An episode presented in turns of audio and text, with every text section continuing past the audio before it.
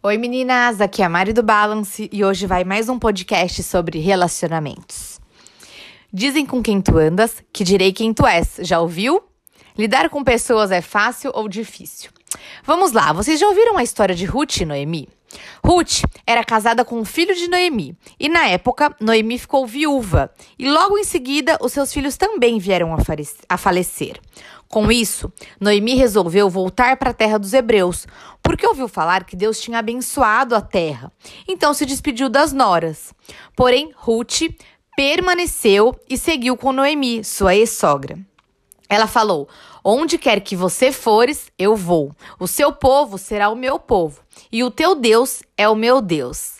Caraca, ela queria um relacionamento completo com ela, seja de corpo físico, onde for eu vou, de alma, seu povo é o meu povo, e de espírito, seu Deus é o meu Deus.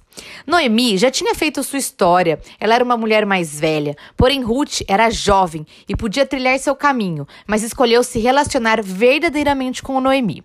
E o mais legal é que lendo a história, a gente vê que Noemi impulsionava Ruth. Ela fazia ela ter planos, sonhos, projetos. E por causa desse relacionamento, dessa fidelidade, Deus refez a história de Ruth e, e cuidou dos detalhes da vida dela. Não faltou alimento, nem trabalho e muito menos um marido. Cara, é muito incrível essa história. Quantas Ruths você tem na sua vida? Aqui fala de um relacionamento de nora e sogra, mas podemos pensar em outros relacionamentos. Quantas pessoas você tem impulsionado? Quantas pessoas próximas a você seriam tão fiéis? É muito de se pensar. Depois, vai lá na Bíblia, no livro de Ruth, e estuda um pouquinho mais sobre isso. Enfim, nossos relacionamentos dizem muito onde vamos chegar. Eles não definem quem somos, mas influenciam em muito a nossa carreira, né? Se preencha para a gente depois preencher o outro. Todos nós temos uma história. Antes da sua mãe, por exemplo, ser sua, irmã, sua mãe, ela já foi filha, ela já foi amiga, ela já foi esposa. Temos bagagens que carregamos junto com a nossa história, a nossa cultura. Exija menos do outro. Não queira que o outro supre as suas necessidades. As dificuldades, elas servem para medir o nível dos nossos relacionamentos. Você precisa ter relacionamentos, pessoas ao seu redor. Isso é muito importante, ninguém consegue viver sozinho na solidão. Você precisa ter pessoas que acreditem em você, que te alavanque. Por isso, não mostre o seu futuro para quem não quer sonhar com você tendemos a refletir o nosso problema no outro. E lembre que a opinião do outro é apenas a opinião dele, não necessariamente define quem você é. Por isso, entenda qual, quais virtudes você quer abraçar e acreditar. Afinal, ninguém dá o que não tem. Aprenda também a aplaudir outras mulheres. Cresça com os outros, celebre. Já diz lá na Bíblia: é melhor dois do que um, porque quando um cai, o outro levanta. Eu vou passar aqui seis dicas de como se relacionar melhor com os outros, seja ela uma amiga, um marido, um profissional. Primeiro, entenda o seu propósito de vida e saiba onde você quer chegar.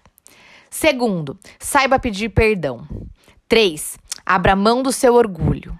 4. Ouça mais. Afinal, nós temos dois ouvidos e uma boca para ouvir mais e falar menos.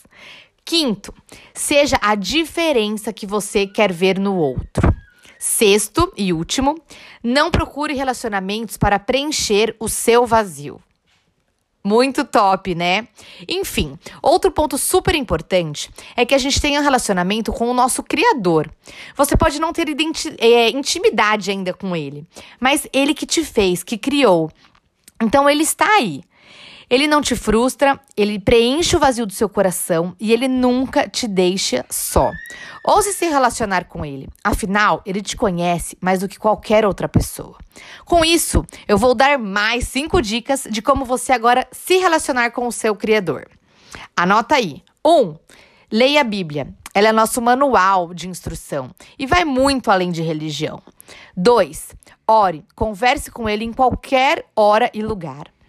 3. Agradeça. Crie 5, 10 motivos de gratidões diários e escreva ou apenas fale olhando para o espelho ou dirigindo. 4. Tenha momentos de solitude, que é muito diferente de solidão. Solidão, você se sente só. Solitude, você não está sozinha. Ele sempre está com você. E é um momento de você alinhar os seus pensamentos com os pensamentos dele. E 5. Entrega tudo para ele. Entrega, fala, chora, entrega tudo para ele, confia que as coisas vão fluir. Enfim, eu te desafio a abrir a mala, toda a bagagem que você foi criando dentro de você através da sua história.